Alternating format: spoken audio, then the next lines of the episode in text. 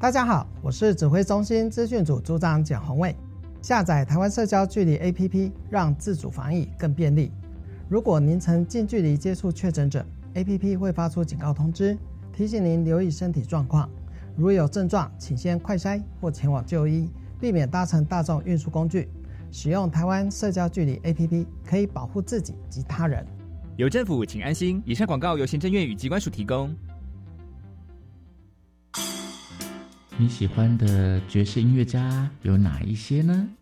他是爵士歌手，还是爵士钢琴家、萨克斯风演奏家？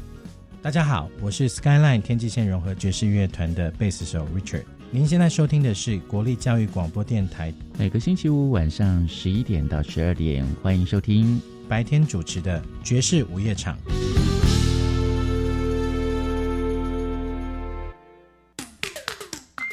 结合原住民族议题的影音竞赛又来喽！今年除了纪录片及非纪录片两大类别，另外新增三到五分钟的动画类别。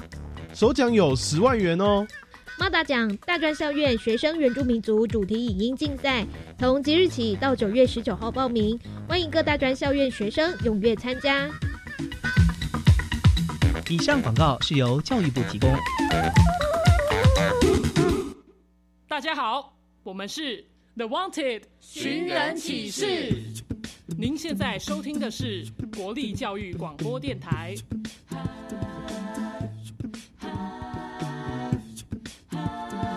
就爱教育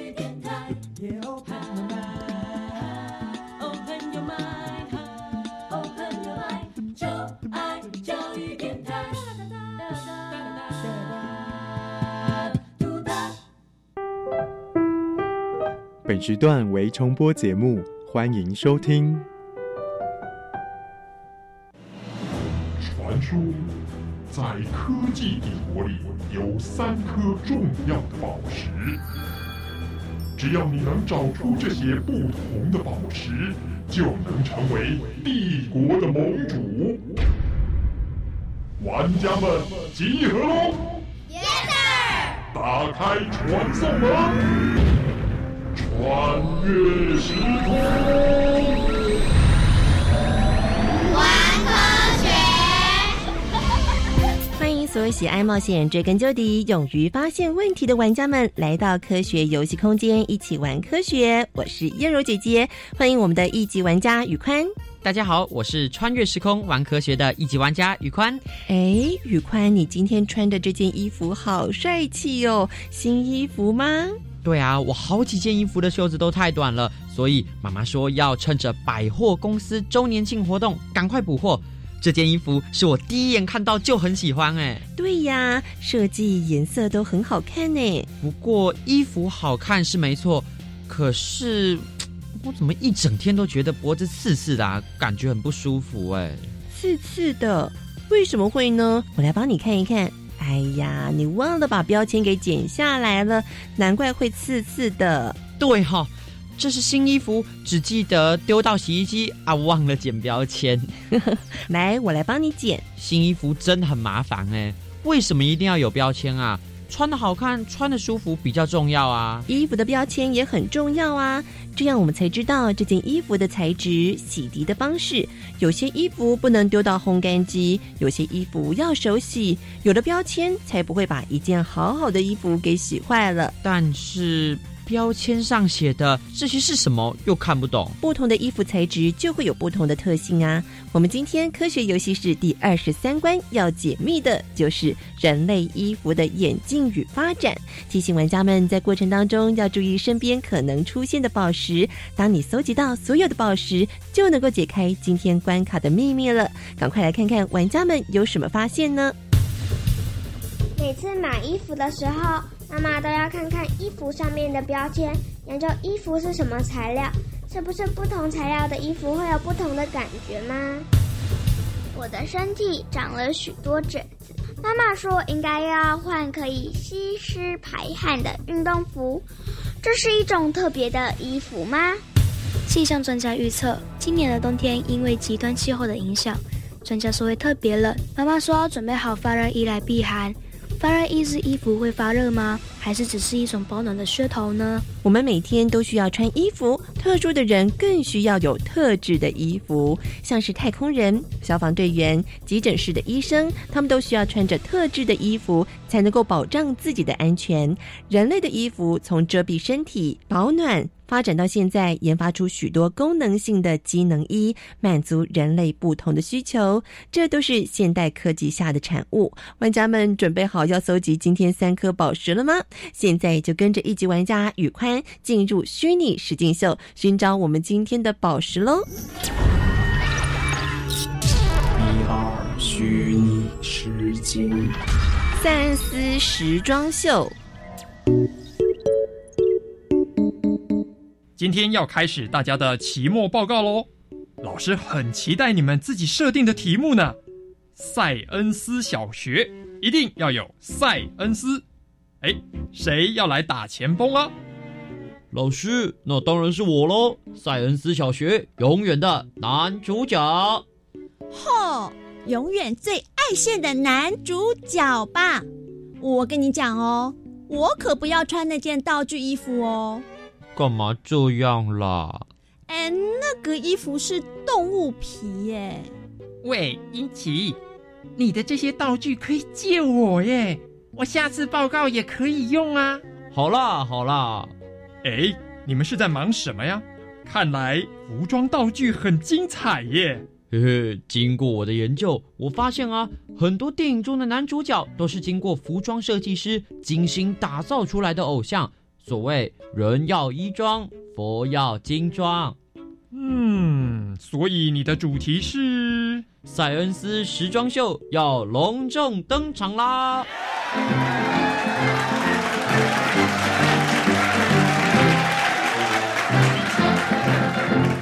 第一幕，呵呵，太好了！我今天捕到一只大山羊，它的肉可以让大家吃好一阵子了。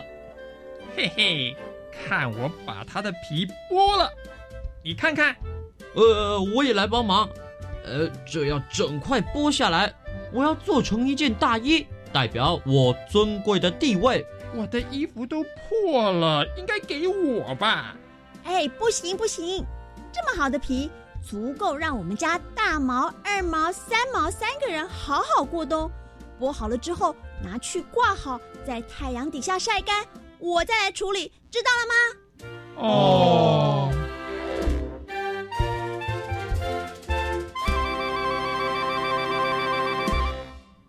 史前人类最早的衣服是用动物的皮制作的，原本只是把兽皮披在身上保暖，后来懂得把动物的骨头磨成针，把动物的筋做成线，把兽皮缝起来，就是人类最早的衣服了。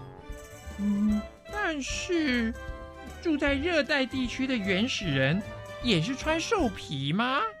兽皮太热了，考古学家推测他们可能是用树叶、树皮和藤蔓来编织衣服哦。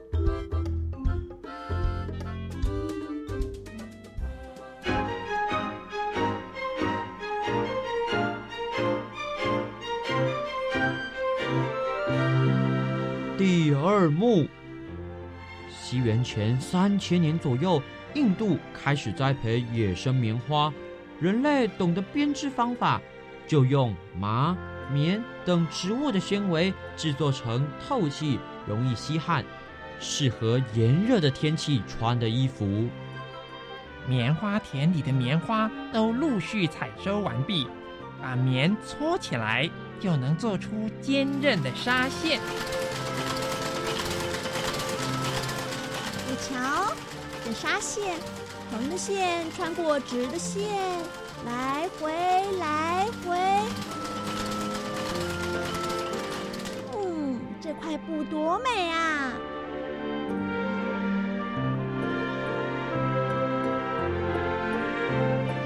西元前两千年，中国发展出丝绸，开始出口到西方国家。欧洲的地理位置不适合养蚕。十八世纪以前的欧洲非常仰赖东洋进口的昂贵美丽丝绸，一直到一八八四年，法国人夏尔多内成功制造出人造丝——雷银。取得专利，并且大受欢迎，开始用于女性衣物上。就在一个舞会上，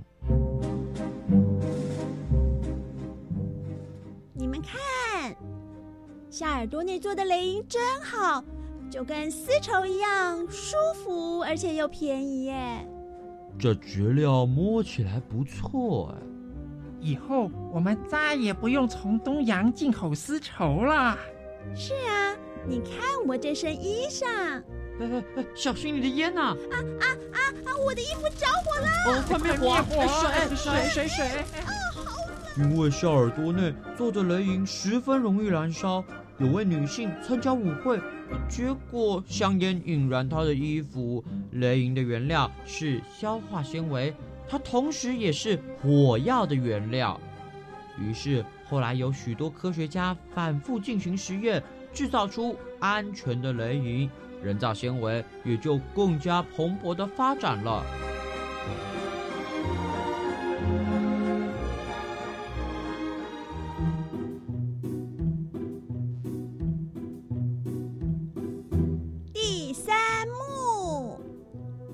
国的化学公司杜邦除了火药产业之外，也开始摸索其他产品。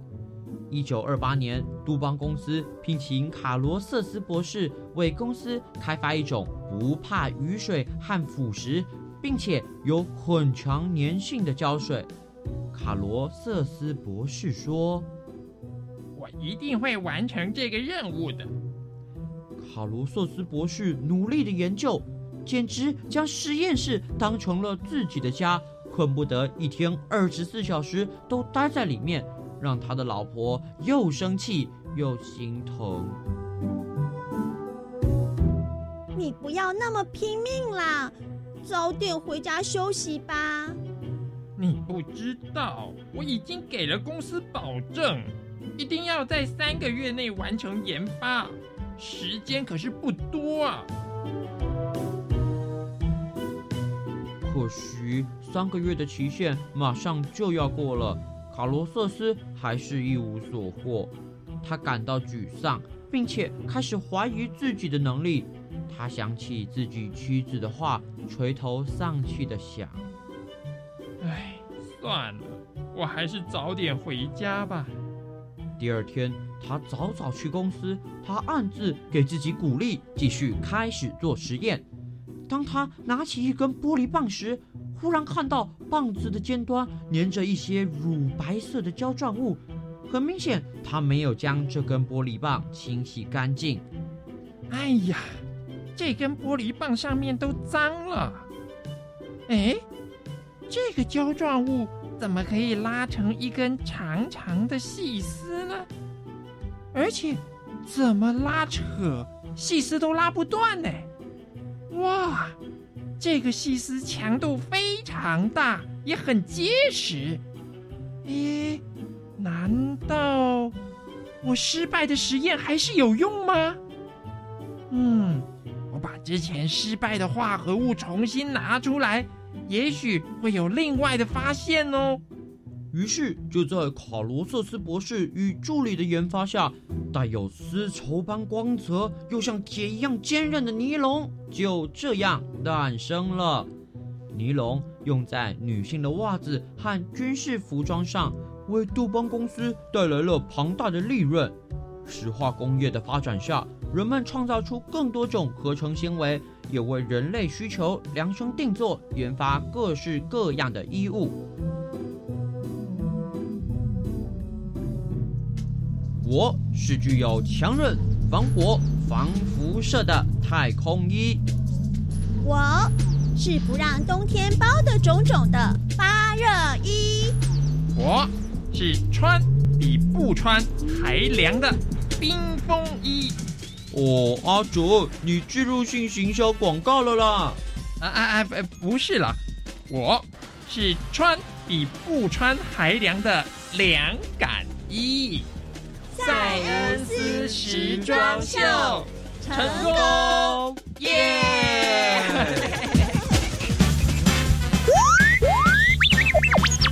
玩家大解密，科科学会不会有请关主来解密？欢迎今天的关主是我们的牛贝贝，牛贝贝好，各位大朋友小朋友大家好，我是牛贝贝。今天玩家们要提的问题是我们大家要穿的衣服，每天都穿衣服，但是呢，有些小朋友说，哦，好讨厌呢，为什么衣服上面需要有一个小小的标签？有的时候忘记把它剪掉了，就会刺到我自己的身体或者是脖子呢？哦，就像每一个人都有身份证。小狗狗、小猫猫都有它的出生证明，一样的道理。所有的衣服都一样，要有这样子的身份证明。这个身份证明里面要告诉我们两个很重要的资讯。第一个资讯就是它是什么材料做的，因为什么样的材料，它就适合什么样的人在什么样的情况来穿着。那第二个更重要的资讯就是，如果你的衣服脏了，你到底要用什么样子的办法来处置你的衣服？所以。这个小标签很重要哦，到底可不可以用洗濯剂？可不可以干洗？可不可以烘干？可不可以哦？咚咚咚咚，很多规定哦。哦，所以在上面的许许多多，可能小朋友他看不太懂的什么聚酯纤维啊，这几个很奇怪的字，就是指它里面的衣服的材料是什么。好，那现在有很多的户外活动哦，也带动了所谓有些机能型的衣服，包含了有什么呃。吸湿排汗衫啦，那到底它是怎么样子可以吸湿排汗呢？如果你是一个运动型的人，所以你必须穿这样的衣服。跑步的人或者是在打球的人，对，它会大量的我们从我们身体里面流出这些汗水。那这些汗水如果留在我们的皮肤上，除了不舒服，还会引发。细菌啦，或者是皮肤上的一些毛病，为什么我们可以有这个功能的衣服呢？首先，我们看一下，衣服是由很多的纤维所组织而成的一块布，那这块布再透过裁缝师傅把它剪成适合我们穿的样子。那所以关键就是这个纤维。所以纤维有两种，一种是很会吸水的，我们称这样的纤维叫做亲水性纤维。那另外一种呢，就是不亲水的。棉的衣服它会吸水，化学做的像尼龙，它就不吸水。所以，我们把这两种，一个是亲水性的纤维，一种是不亲水性的纤维，把这两种布把它结合在一起，什么意思呢？吸湿。所以第一层是一个亲水性的纤维，它就把你的汗水全部都吸进来了。那吸进来，这衣服不就湿掉了吗？第二步呢，要透过刚刚讲的那个不亲水性的。这样的纤维把这些汗水送出去，它就会跑到最外面，在空气里面快速的散发出去。所以这些纤维事实上构造还相当复杂啊，相当有商业机密。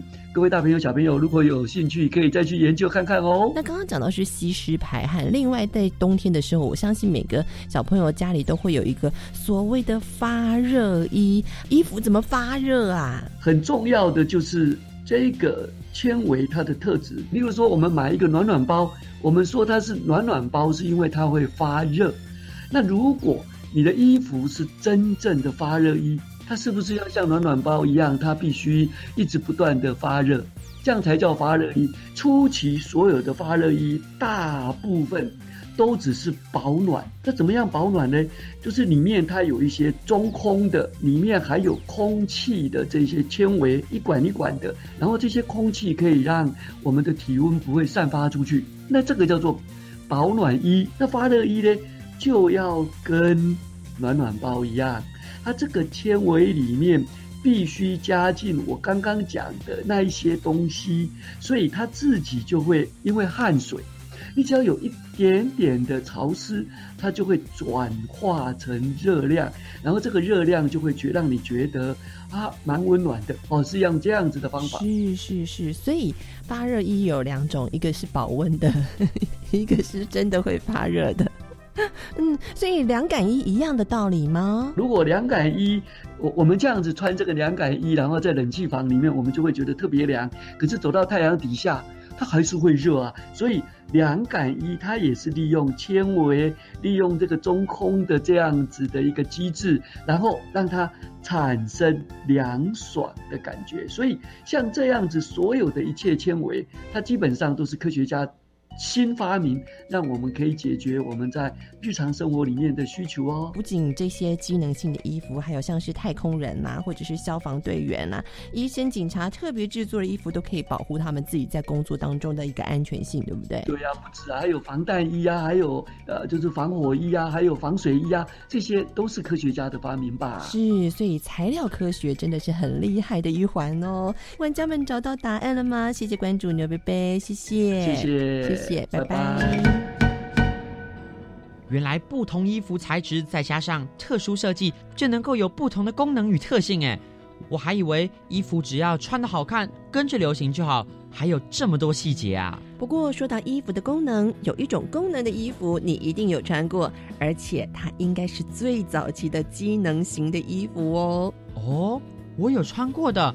那会是什么啊？同学们，如果要户外教学，老师都会说记得要带雨具和雨衣。哎，雨衣就是有防水的机能衣喽。而且它的发明可是来自于一位橡胶工厂的工人呢。真的吗？隐藏版的宝石来喽！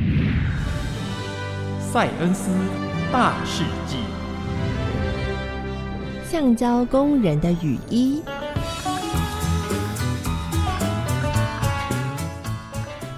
橡胶树产于美洲，而树胶具有粘性，可以被制成很多的物品。印第安人很早就发现了树胶这种物质，但是他们只会把它放到嘴里去嚼。后来哥伦布发现了美洲，他对这种黏糊糊的东西很感兴趣，就将一个个黑黑的橡胶球带到了欧洲。从此，橡胶的用途才得以被发现。人们对它钟爱有加，将它制造成各种的生活用品。专门生产橡胶用品的工厂也多了起来。人们应该感谢橡胶这种东西，它创造了许许多多的就业机会。只是更大的机会摆在英国的橡胶工人麦金杜斯面前，他却没有珍惜。直到失去了，才后悔莫及。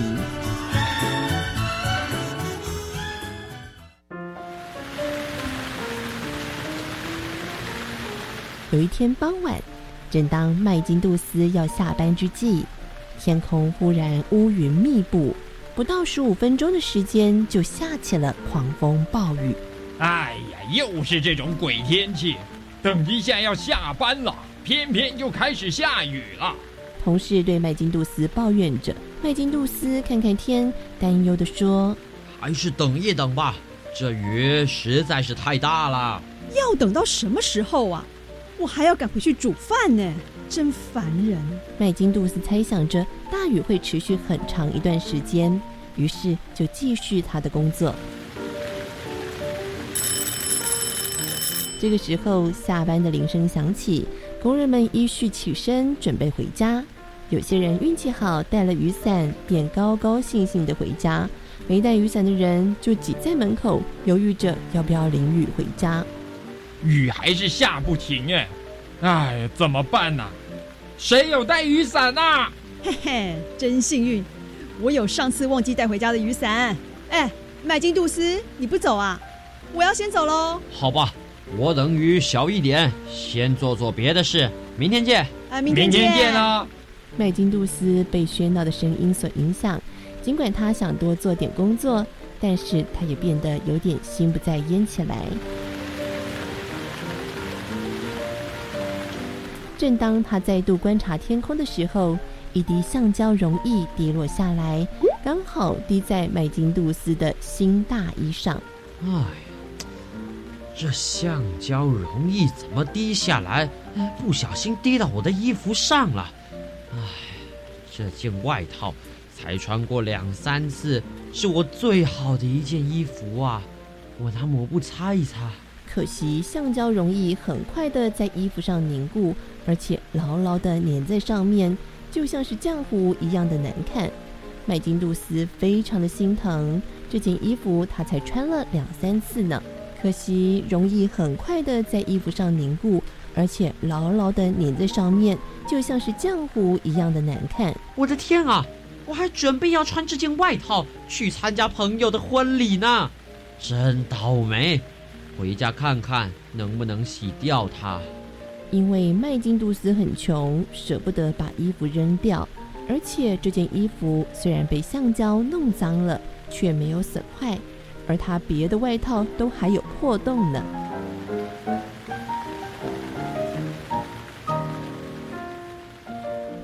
后来雨小了一点，麦金杜斯就穿着这件大衣回家了。到家之后，他已经被淋成落汤鸡。但是奇怪的是，就算他的大衣像跟泡在水里一样，但是被橡胶容易浸过的地方却是干的。这怎么回事啊？反正大衣也湿透了，我干脆做个实验。他将大衣整个浸在水盆里，然后再捞出来，看见水流像瀑布一样从大衣上哗啦啦的垂挂下来。真是奇怪，这大衣被粘着橡胶的地方，好像没有被水浸湿哎，实在是太奇怪了。麦金杜斯摸着大衣上凝固着橡胶的地方，不禁啧啧称奇。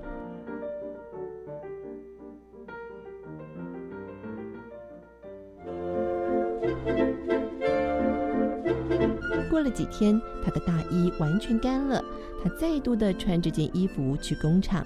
这一次，麦金杜斯心中有了一个奇特的想法：如果我把大衣……涂满了这些橡胶溶液，让它变成一件不怕雨水的衣服。嗯，应该是个不错的想法。经过他的改良，世界上的第一件雨衣于是诞生了。之后，麦金杜斯再也不怕下雨的天气。他穿着大衣，风里来雨里去，却毫不担心自己会被雨水淋湿。工厂里的工人在得知麦金杜斯的做法之后，都夸赞他头脑灵活。于是，大家都学他自制起雨衣来了。麦金杜斯，你的大衣真的不会淋湿啊？是怎么做到的？哇，你真是厉害耶！哎，教教我们。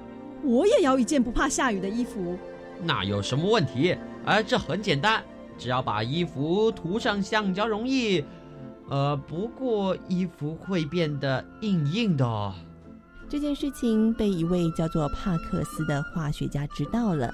帕克斯根据麦金杜斯的办法做出了一件雨衣，但是他发觉雨衣硬邦邦的，穿在身上一点都不舒服。要不是因为能够防雨，谁会愿意穿它呢？所以帕克斯决定要改造雨衣，将它变成更适合人们穿的衣服。很快，他的举动就成了新闻，大家都知道帕克斯要造一种新式的雨衣。有人好心的提醒麦金杜斯：“这是你的专利呀，可别让帕克斯拿走专利。”不料麦金杜斯却无所谓的说：“哎。”没关系，我只要有一件雨衣，能够在雨天上下班就足够了。其他的我没想这么多，什么专利不专利，哈哈，我无所谓。